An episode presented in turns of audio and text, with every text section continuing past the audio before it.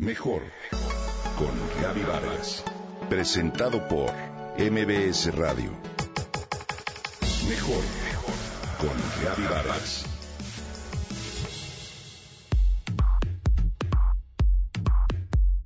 El código universal que hoy rige nuestros días es la prisa. ¿Te das cuenta? Corremos por todos lados, hacemos varias cosas a la vez, desde contestar correos electrónicos en el celular mientras escuchamos música y vemos una serie, hasta atender una llamada mientras revisamos el último estatus de nuestras redes sociales o los mensajes de WhatsApp. No tenemos pausas en nuestra vida, no hay tregua.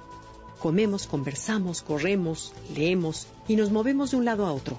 Al parecer somos capaces de hacerlo, pero de acuerdo con la ciencia, ser multitarea nos puede llevar a un deterioro de nuestra inteligencia, a la merma de nuestra salud y, claro, por supuesto, a un accidente fatal al no estar concentrados.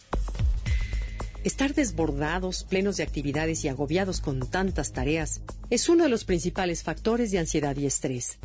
De hecho, es preocupante saber que México ocupa el primer lugar del mundo en estrés laboral en el 75% de la población. Aproximadamente 14 millones de mexicanos presentan problemas de ansiedad.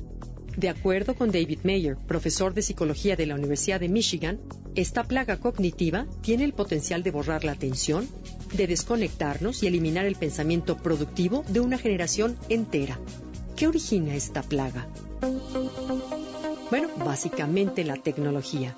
Y si somos honestos, el uso indiscriminado de los smartphones que nos han acercado a todo el paraíso tecnológico.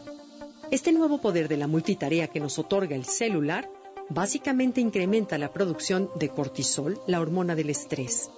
Este tipo de conducta puede reducir el coeficiente intelectual hasta 10 puntos, pero también interferir con tu memoria y capacidad de atención. Basados en la ciencia, la adicción al celular con Twitter, WhatsApp y demás redes sociales consiste en un ciclo dopamina-adicción-retroalimentación. Me explico.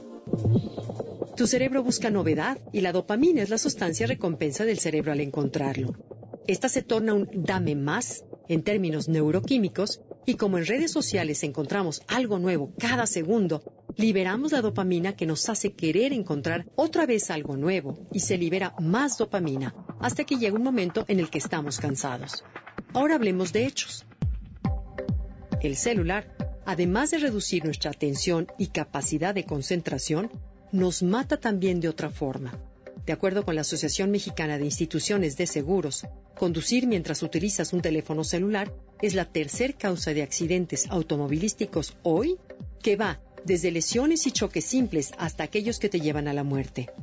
Con la adquisición reciente de tabletas y teléfonos celulares inteligentes, solo una minoría se salva de la vida multitarea misma que lejos de hacernos más eficaces y facilitarnos la existencia, en realidad nos lleva a un acelere que nos agobia y que poco a poco nos mata.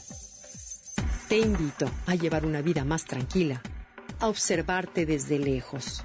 Procura vivir las pausas, ser más reflexivo, meditar, disfrutar cada una de las cosas que haces, a practicar la concentración en el presente en cada actividad que realices. Si tú no controlas la tecnología, quizás llegará a dominarte a ti.